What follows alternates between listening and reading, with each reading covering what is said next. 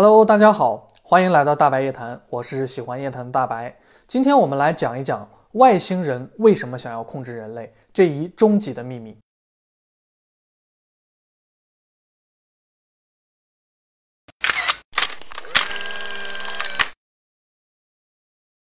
我们讲了这么多期你不知道的宇宙与外星人系列，很多小伙伴就问大白说：“为什么那么多外星人都想控制我们人类呢？他们究竟想从我们这里得到一些什么呢？金钱、物质，还是人类的智慧，又或者是人类的大脑与躯体延伸出的所谓创造力与劳动的能力？”大白估计很多小伙伴们问出这些问题的时候，心里都隐约的察觉到，以上这些似乎都有点解释不通。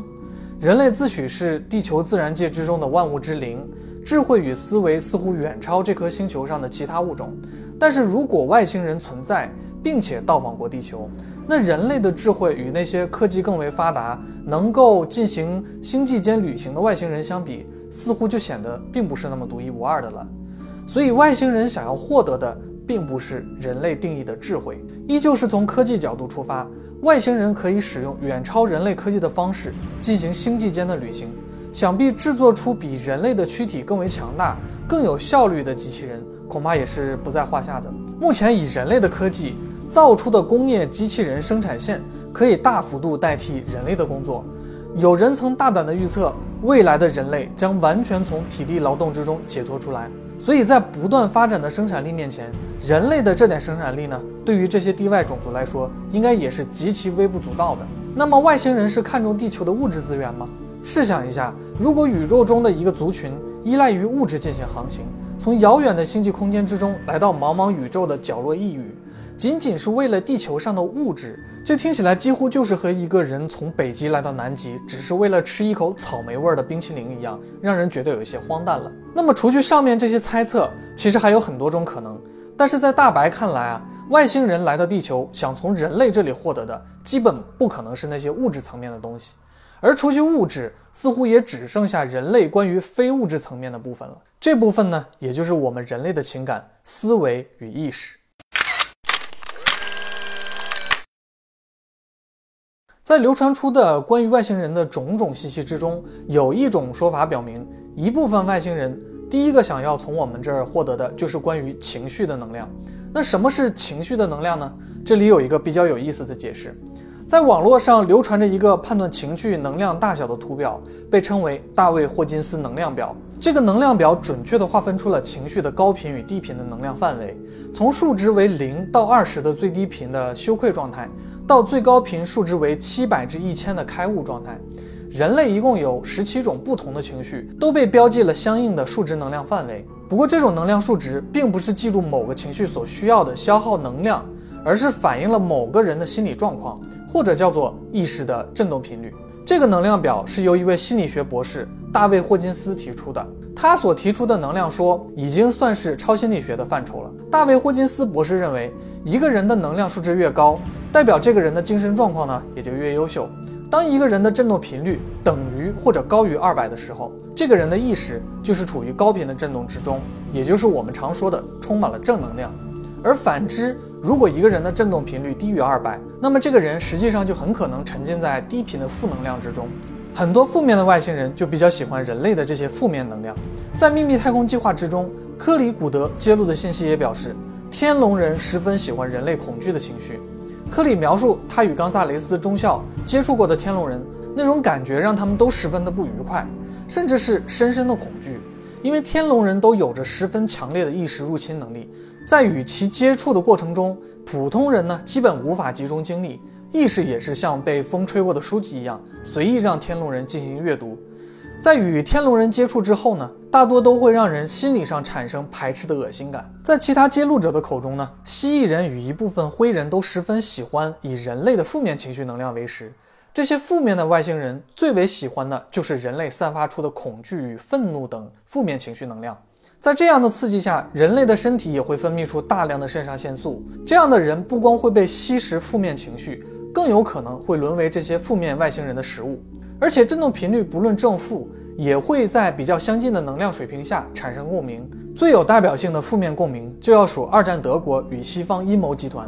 之所以这两方会受到以天龙人为首的负面外星势力的扶植，最主要的原因就是他们之间的意识频率更接近那些负面的外星势力，加之负面外星人给其灌输的思考方式与控制手段，更加让这些人在意识上产生了共鸣。所以，这可以算得上是真正的物以类聚了。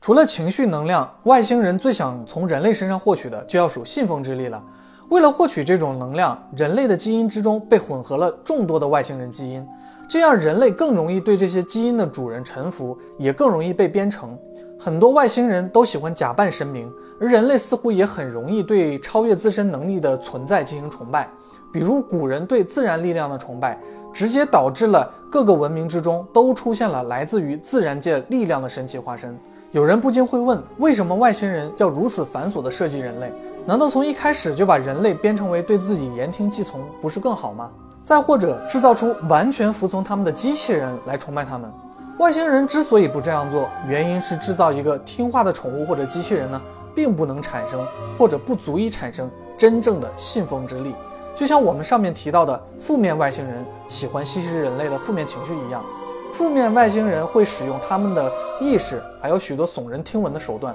去攻击人类，目的就是必须让人类自己产生各种各样的负面情绪。外星人想要获得的情绪能量，不论是正面情绪还是负面情绪，都需要通过人类自然的意识反应产生，这也被称为人类的自由意志。任何经由人造或者加工的情绪都是虚假且违背自由意志的，这样所产生的情绪也就失去了特殊而神奇的能量。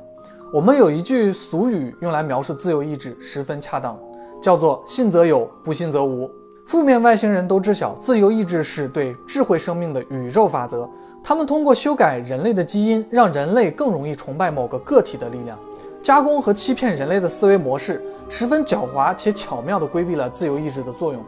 那么，这些来自地外或者更高密度的外星人，大费周章地操纵与玩弄人类的意识，就是为了获得一些崇拜或者恐惧这样的能量吗？而且，也有相当多一部分人会十分自信地认为，就算有外星人想要套路人类，他们自己也不会轻易的中招。就算中招了，也只是被吸食了一些情绪，这应该无需太过担心吧？从理论上讲，似乎是没什么问题的，因为作为人类而言。活着就要无时无刻的面对各种各样的情绪，偶尔有一些负面的情绪，也并不是太令人惊讶的。在现代社会，对于古代神明的这种狂热信奉，已经随着文明的发展渐渐淡去了。况且，就算外星人十分邪恶，但也不是人人都能见到的。这种想法让很多人的思维呢，都退到了舒适区当中，很少有人会思考自己是否拥有过多的负面能量。然而，事实真的是如此吗？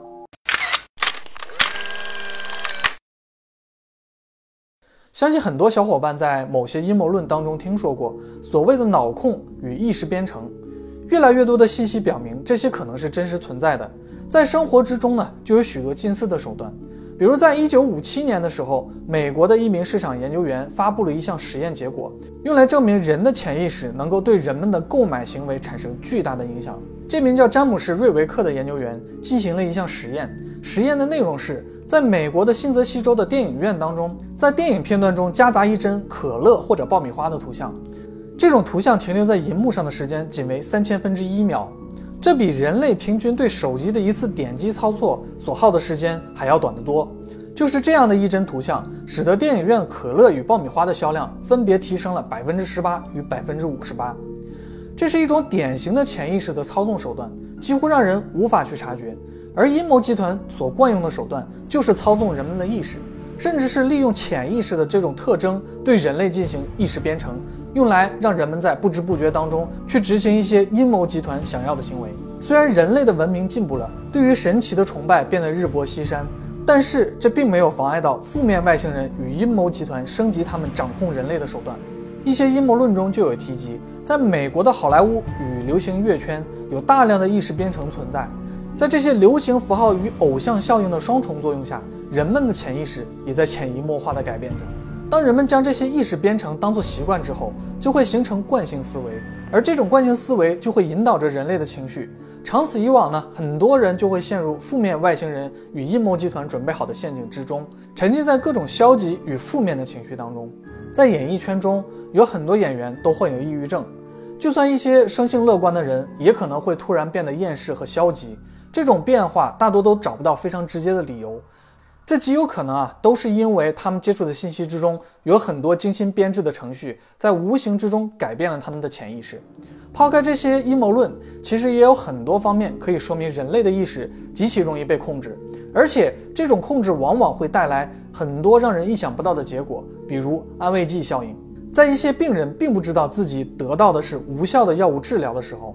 病人自身从心理与生理上都会得到病痛的减轻，甚至是康复。反之，一些并不知道自己罹患重病的病人，在知道诊查结果之后，病情可能会迅速的恶化。科学的解释就是，人的心理会作用于潜意识，从而调动或者放弃人体的一些运作，使得人类自身产生对病痛的反应。但是这种科学解释是不足以支撑起整个理论体系的。更多的人认为安慰剂效应是一种科学无法解释的奇迹，而这种奇迹也就指向了最后一种，也是最重要的一种外星人想要从我们身上得到的能力，即意识会作用于物质世界。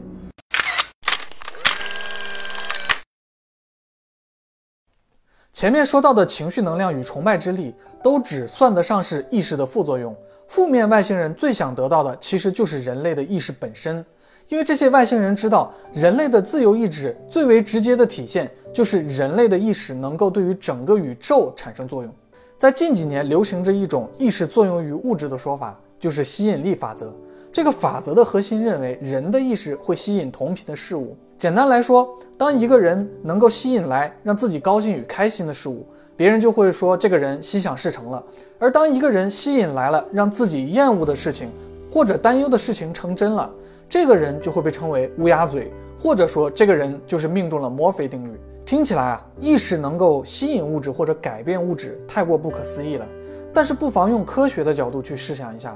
物质的运动是有规律的。各种各样的外力并不能真正随机地影响物质的运动与变化，更多的复杂条件综合在一起，会形成更加复杂的规律。大到星体，小到微尘，都有自己的运作规律。当这种复杂规律被人类所观察和分析到，在人的身上总结出的规律就叫做命运，在万物之上的规律就叫做定数。吸引力法则也是人们发现的一种规律。这个吸引力法则啊，并不是说你对宇宙许下了愿，然后躺在家里，天花板上就会凭空掉下馅饼来。相反，吸引力法则需要你坚定信念，并且仍旧需要去行动起来。所以这种规律呢，被很多人当作是一种成功学，认为吸引力法则所吸引来的一切，不过是人类发挥了主观的能动性之后理应得到的一种结果。而这种规律不过就像是事后诸葛亮一样，毫无用处。虽然看起来这种声音大多数是十分理性的人发出的，但是真理的发现往往是基于人类的感性的，因为人类拥有想象力，这使得世上的一切呢都会成为可能。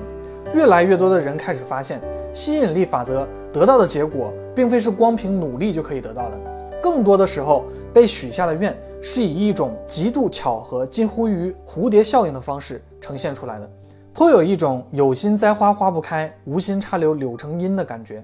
所以这也让很多人开始重新审视起这种看起来十分不切实际的概念，因为在某种意义上，与吸引力法则最为接近的可能就是因果律了。而对吸引力法则的另一个称呼就是业力显化法则。既然人类已经开始有察觉到自己的意识会有如此的影响，那么那些早于人类文明诞生并且来到地球的地外种族，我相信他们也早已经知道了这一点。这时候估计就会有小伙伴问了。说，既然这个法则如此好用，为什么没看到人人都中彩票呢？至少在自己的身上，好像并没有那么灵验。如果你也提出了上面的疑问，那么恭喜你，你也已经找到了问题的关键点了。首先，吸引力法则的使用对于普通人并不是百试百灵的，最大的原因就是人类的潜意识。人类的潜意识是非常强大并且神秘的，每天人类所接收到的各种信息有几万条之多，大多数的信息呢，都蛰伏在潜意识之中。只有少部分的信息被过滤出来给显意识使用，而自由意志的体现其实并不完全在显意识当中，大多数是最原始与最基础的潜意识进行梳理的。因为主观意识的产生受到外在环境的影响，而潜意识则是最原始、最基础的对世界的反应。简单来说，假装关心别人，虚伪的去爱，这些虚假的情感是违背了自由意志的。也就是违背了潜意识的。人类的沟通是借由语言和文字的，目前人们不能直接绕过这两个方式表达自己的思想。这也就是说，人类会存在恶意的欺骗，这种会阻碍道德与诚信提高的因素，直接影响了人类的意识提升。之前我们也有提到，衡量人类从第三密度到第四密度最直接的一个因素，就是看人类是否能够不需要借由语言和文字，就能够知晓彼此的思想。这会促进人类的互相理解，以及提升意识的振动频率。大部分情况下，我们都无法自由地控制潜意识。最直接的体现就是日有所思，夜有所梦。因为梦境是潜意识对接收到的信息进行释放和梳理。除了可以掌握清醒梦的人，很多人是不能自主控制梦境的走向的。而且大家也应该会发现，在梦境之中，道德观念、善恶是非会被放大与缩小。这些仍旧是我们无法主动控制的，原因就是缺少了显意识的主观调节。梦境中所反映的心理特征，就是你最真实的情感写照。而这种关联自由意志的你的最真实的一面，就决定了你的意识振动频率，以及相同频率所共振所吸引来的一切。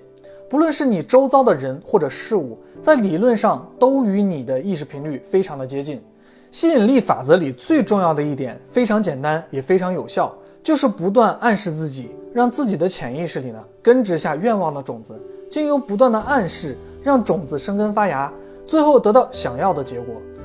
然而，个体的意识是很难达到这种要求的，并且每个人的意识频率也决定了因果显化的速度。同一件事，意识频率高的人可能用一周就可能得到结果。而普通人可能要坚持一年甚至几年才能得到相同的结果。虽然个体意识看起来有些微弱，但是集体意识的显化就十分强大了。这也就是为什么那些负面的外星人或者阴谋集团会通过各种操纵意识的手段来大量的控制人类，去让人类关注或者思考他们想要的结果或者事件。这些负面外星人惧怕人类知晓这一最终极的秘密，因为他们想要得到的结果是与人类的美好愿望与自由意志。背道而驰的这种集体意识也被称为共创意识。这些负面外星势力与阴谋集团最终的目的，就是让人类蒙在鼓里，得到他们最想要的人类的共创意识，去轻而易举地创造他们想要的物质实相，以及充满负面的未来时间线。而当我们人类知晓这一终极的秘密之后，负面外星人的阴谋也就已经宣告破产了。不论曾经外星人将人类的基因改造的如何。人类都是拥有自由意志的智慧生命，意识的提升，道德的存在，包容与爱，就是人类迈向进步的阶梯。战胜负面最好的方式，就是积极、乐观、向上的面对它。好了，今天我们就先聊到这儿，欢迎大家留言。如果是第一次看我视频的小伙伴，如果你也对我的视频感兴趣的话，别忘了点个关注。你和我呢，只有一个关注的距离。我是喜欢夜谈的大白，我们下期再见，拜拜。